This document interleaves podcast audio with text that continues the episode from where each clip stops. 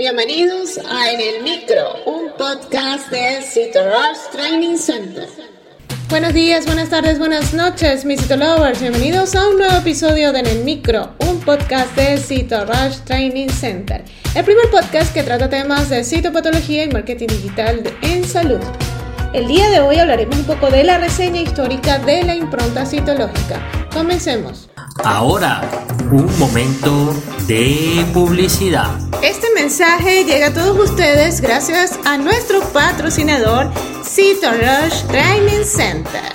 A lo largo de tu vida, tú eres lo que aprendes, lo que compartes, lo que te esfuerzas, lo que sueñas, lo que te apasiona, lo que te inspira.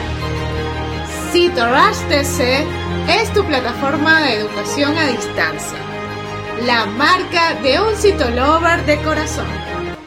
Sigamos aprendiendo juntos. En 1927, el profesor Leonard Tuchel, decano del St. Thomas Hospital Medical School y uno de los líderes médicos más respetados de Londres, informa por primera vez de una técnica citológica rápida para el estudio intraoperatorio de especímenes quirúrgicos. Sus muestras, a las que denominó wet films, se realizaban mediante raspado con bisturí de la superficie de las piezas quirúrgicas y posterior extensión del material obtenido en un portaobjeto. Las extensiones eran fijadas inmediatamente, sin permitir que se secara, durante 2 a 10 minutos en fluido de Chaudin y teñidas mediante técnica rápida de metoxilina y osina. Examinadas 30 años después, las extensiones muestran excelentes condiciones y aún más adecuadas para la realización de microfotografías. Ya para finalmente, en las décadas del 1970 y 1980, resurgió el interés de reproducir esta técnica reflejado en numerosos reportes de la literatura mundial. Hoy en día, aunque la evaluación citológica de muestras de tejido fresco fue introducida en 1927, Todavía esta técnica no ha llegado a alcanzar una aceptación satisfactoria.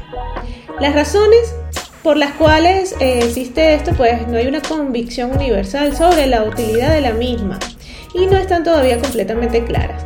Probablemente estén relacionadas con la escasa fiabilidad que muchos patólogos siguen manteniendo en la citología, juntamente con un temor a la responsabilidad legal en el diagnóstico basado en esta técnica. Mencionado lo anterior, pues se debe tomar en cuenta que también si bien esta práctica tiene muchas ventajas como la rapidez de la toma de la muestra, su evaluación veloz y su bajo costo, ¿ok?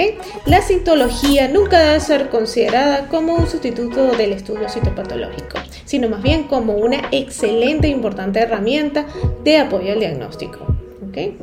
Más sin embargo, se debe tomar en cuenta, pues especialmente en casos de procesos neoplásicos, en donde se pueda pues dificultar la interpretación del análisis citológico, pues por supuesto remitir eso a una biopsia para descartar cualquier tumor o apreciar con más detalle pues la existencia de, de algún tumor o algún crecimiento infiltrativo, ¿ok? Para determinar el grado de malignidad de un tumor. Y si te gustó en el micro, la mejor manera de apoyarnos es que compartas este podcast con tus amigos. Puedes escucharnos en cualquiera de las plataformas digitales disponibles como Spotify, iTunes o Google Podcast, o bien en nuestra página web citorushtc.com. Puedes seguirnos en las redes sociales como arroba Nos escuchamos en una próxima emisión.